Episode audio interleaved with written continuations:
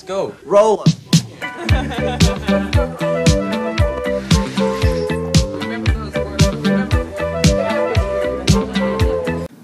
Hola amigas y amigos, les habla Mauricio de Medina y les doy la bienvenida a un episodio más de Aprende, ahorra e invierte.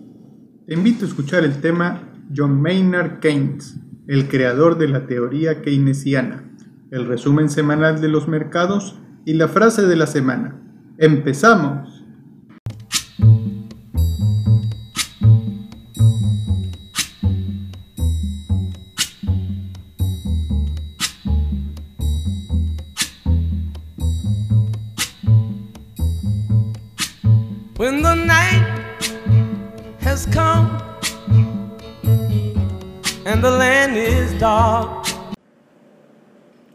El tema de la semana John Maynard Keynes fue uno de los economistas más influyentes en la historia del pensamiento económico a nivel mundial. Keynes nació en Inglaterra en 1883 y su libro más importante fue La Teoría General sobre el Empleo, el Interés y el Dinero, publicado en 1936. Para muchos, es considerado como uno de los economistas más influyentes del siglo XX. Keynes ejerció una gran influencia después del crack bursátil de 1929 y sus teorías económicas han formado una escuela de pensamiento económico llamada keynesianismo en su honor. Sus inicios. John Maynard Keynes nació el 5 de junio de 1883 en la ciudad de Cambridge, en una familia acomodada de reputado nivel cultural.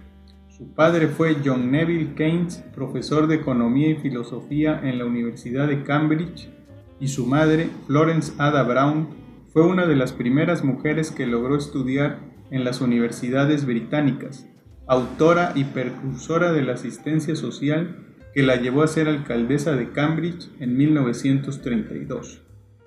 En 1897, Keynes obtuvo una beca para estudiar en el Colegio Eton y para 1902 ingresó en el King's College en la Universidad de Cambridge, donde estudió matemáticas y teoría de probabilidades, orientándose luego hacia la economía por consejo de sus maestros.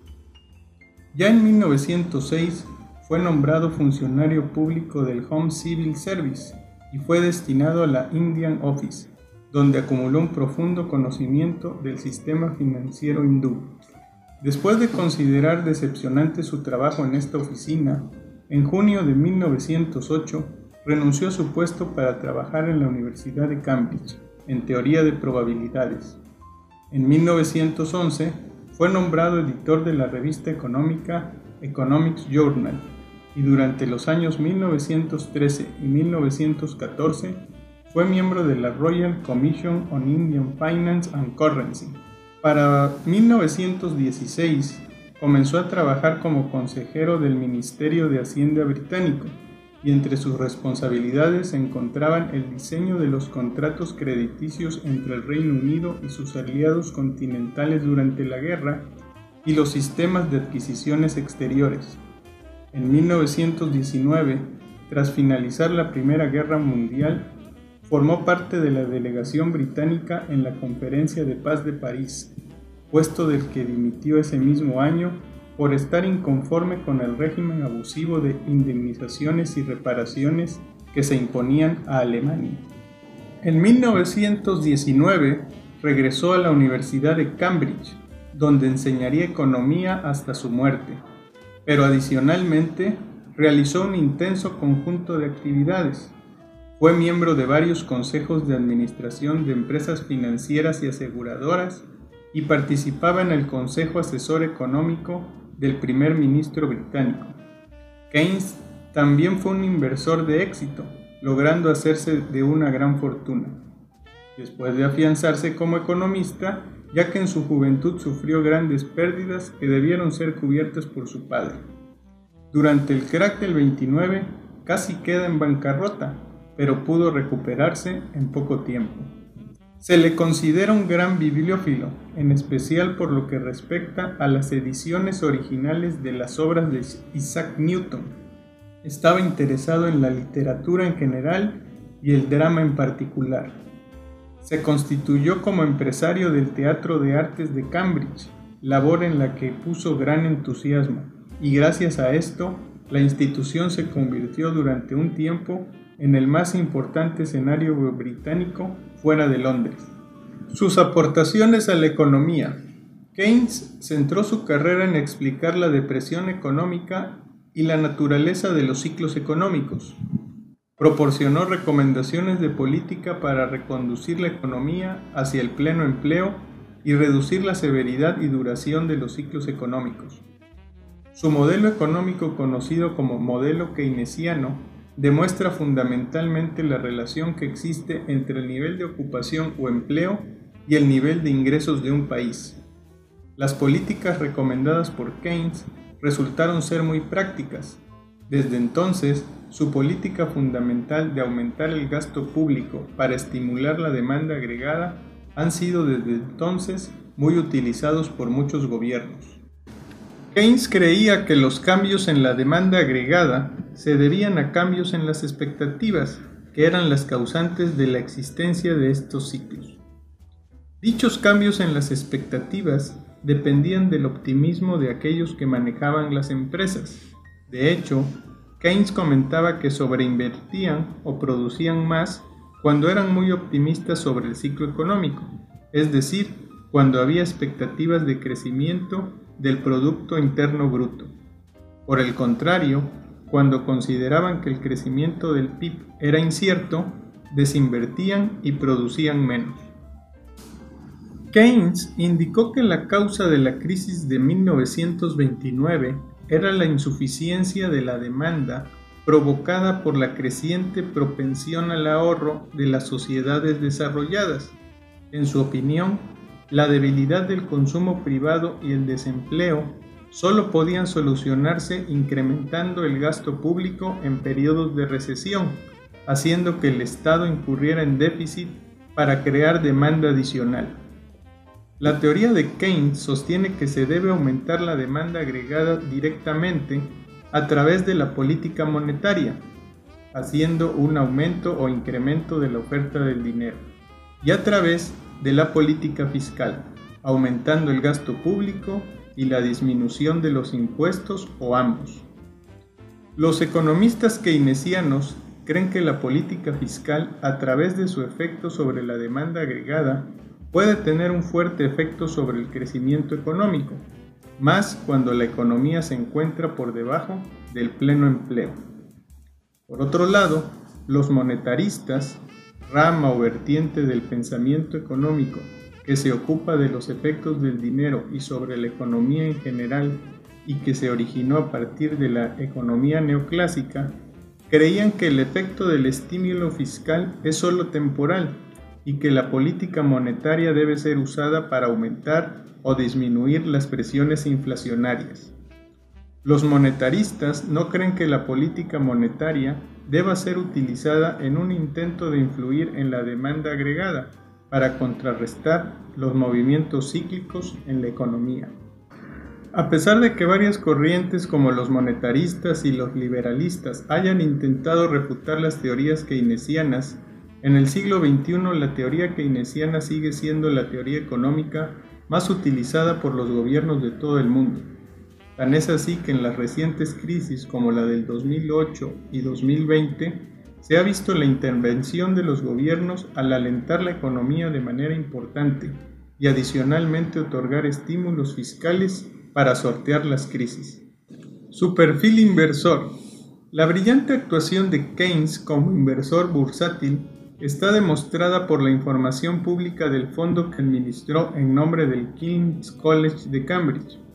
Desde 1928 y hasta 1945, a pesar de recibir un gran golpe durante el crack de Wall Street de 1929, el valor del fondo de Keynes mostró un considerable crecimiento anual promedio del 13.2%, comparado con un nivel general en el mercado del Reino Unido que se redujo en un promedio de 0.5% anual.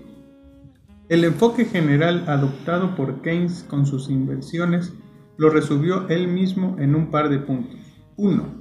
Una tenencia firme sobre unas pocas acciones contra viento y marea, quizá por varios años hasta que o bien han satisfecho las expectativas que se tenían sobre ellas, o sea evidente que su compra fue un error. 2.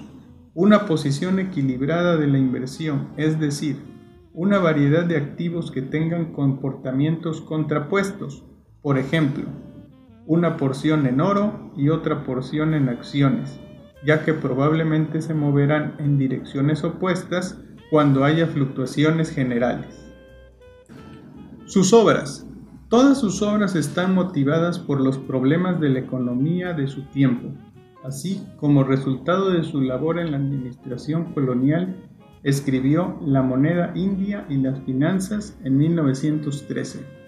Igualmente, el libro Las consecuencias económicas de la paz en 1919 y tuvo su origen en su participación como representante del Tesoro en la delegación británica enviada a negociar el Tratado de Versalles tras la derrota en Alemania de la Primera Guerra Mundial ocurrida entre 1914 y 1918. En 1920 vio la luz su tratado sobre probabilidad, que ampliaba la regla de Laplace, entre otras, aplicándole a diferentes problemas económicos. Concretamente, mediante este texto, Keynes realizó importantes contribuciones a la estadística y a las matemáticas, bases fundamentales de la teoría económica. La cuestión del dinero continuó absorbiendo su atención en el Tratado sobre la Reforma Monetaria de 1923, en el que analizó los tipos de cambio flexibles y su relevancia como estabilizadores de los precios dentro de una economía local. Por otro lado, en el Tratado sobre el Dinero en 1930 criticó tanto la adhesión al patrón oro como la teoría cuantitativa de la moneda, la cual sostiene que los precios varían proporcionalmente a la cantidad de dicha moneda. Su obra decisiva fue la Teoría General de la Ocupación, el Interés y el Dinero, publicada en 1936, con la que quiso ofrecer una respuesta definitiva a la grave depresión económica desencadenada en todo el mundo a partir del crash de la Bolsa de Nueva York en 1929.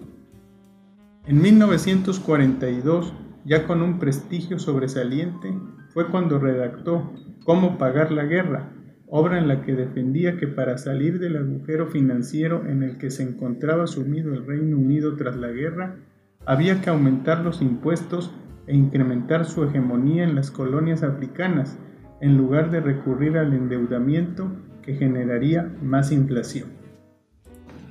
John Maynard Keynes falleció a los 62 años de edad en el año de 1962, dejando un enorme trabajo que todavía sigue vigente. Dentro de los puntos que me gustan sobre su legado resaltan su pasión por la lectura y por las artes. Su faceta como administrador de fondos es de llamar la atención y resulta en conclusiones con las que coincido.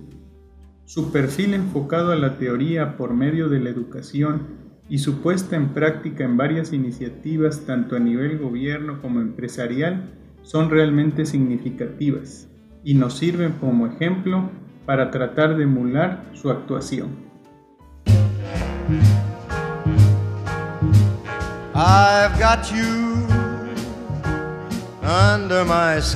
Si te interesan los temas relacionados a las inversiones, Sígueme en mis redes. Si te gusta leer y quieres conocer opciones, suscríbete a mi canal en YouTube, donde cada mes hago una videoreseña de un libro. Por otro lado, te invito a adquirir alguno de mis libros, Mexicanos a la Bolsa o Maestros de las Inversiones. Ambos los puedes encontrar en Amazon o en un enlace en mi portal.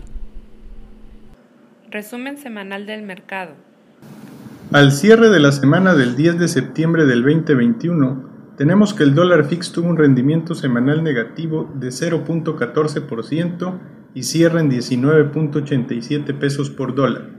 El índice de precios y cotizaciones de la Bolsa Mexicana de Valores tuvo un rendimiento semanal negativo de 0.6% para ubicarse en 51.521 puntos, mientras que el índice norteamericano Standard Poor's 500 tuvo un rendimiento semanal negativo de 1.69% para colocarse en 4.458 puntos.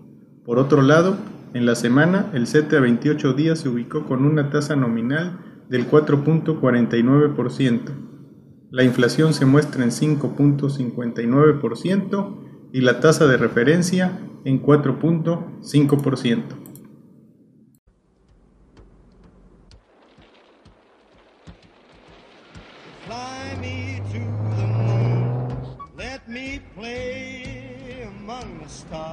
La frase de la semana. El mercado puede permanecer irracional más tiempo del que usted puede permanecer solvente. John Mayer Keynes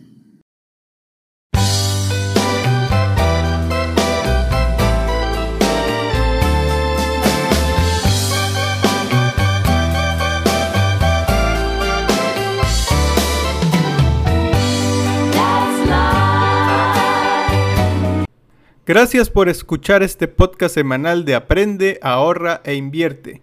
Y si te ha gustado, comparte con tus conocidos.